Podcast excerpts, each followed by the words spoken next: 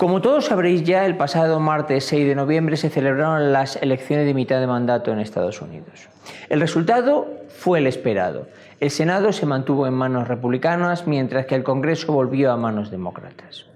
A estas elecciones todo el mundo y en particular el presidente Trump les había concedido una importancia sin parangón anterior.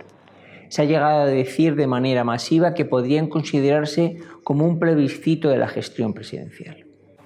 El presidente, en un verdadero tour de force, llegó a visitar hasta tres estados en un solo día, al saber lo que se jugaba. Los demócratas, que no han rehusado la pelea, emplearon al hoy por hoy su primera espada, el presidente Obama, y lo hicieron como lo hacen los ejércitos en las batallas cruciales, al frente de todas sus tropas. Habréis escuchado análisis de todo tipo. Desde Orfeo Capital hemos querido realizar un análisis diferente, un análisis en clave de elecciones presidenciales. Los datos del análisis los podréis encontrar en el máximo de detalles en nuestra página web. Las elecciones presidenciales americanas tienen un sistema de elección muy particular. El votante no vota directamente al candidato, sino que elige a los miembros del colegio electoral que a su vez eligen al presidente. Obviamente los elegidos votan por aquel candidato al que representan. Lo curioso de este sistema es que a cada estado, en función de su población, le corresponden una serie de votos electorales que no se reparten proporcionalmente en función de los votos recibidos de los electores, sino que se asignan en su totalidad al ganador en el Estado. Por ejemplo, en el estado de Texas, donde hay 32 votos electorales, si un candidato gana a otro por un solo voto, los 32 votos no se reparten a partes casi iguales, sino que el ganador se lleva los 32. Analizando lo ocurrido en las últimas cinco elecciones presidenciales, vemos que solo en 14 de los 50 estados que componen la Unión han tenido algún cambio de signo político en alguna elección, lo que significa que en los otros 36 estados el partido ganador siempre ha sido el mismo. Desde esos 14 estados, tres de ellos, Pensilvania, Michigan y Wisconsin, cuyas ciudades más conocidas son Filadelfia, Detroit y Milwaukee, han sido históricamente demócratas, pero en las últimas elecciones votaron a Trump. Y aunque por una mayoría muy exigua, ganaron los republicanos.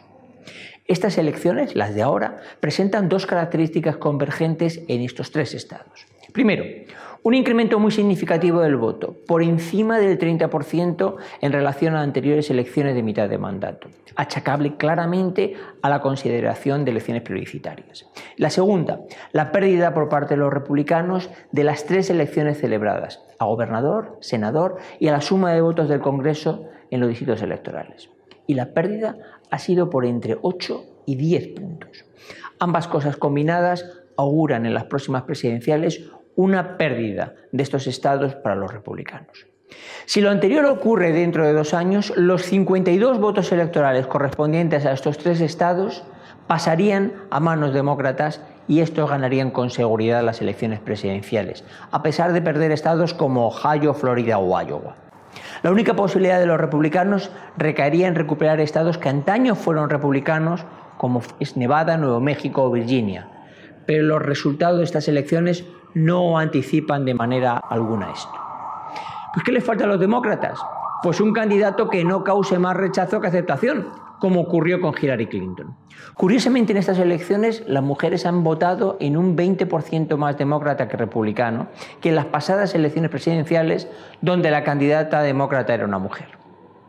Y cuidado con intentar compensar el extremismo de derecha de Trump con uno de izquierdas, porque en ese caso la reelección del presidente Trump estaría asegurada.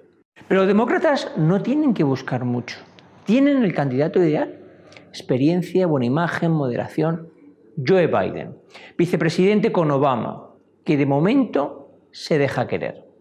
Salvo que se desate una guerra que uniría a los americanos bajo la bandera, si el candidato demócrata es medianamente racional, desde Orfeo Capital y en virtud de la lectura de estas elecciones, creemos que los demócratas tienen más de un 80% de posibilidades de ganar las próximas elecciones.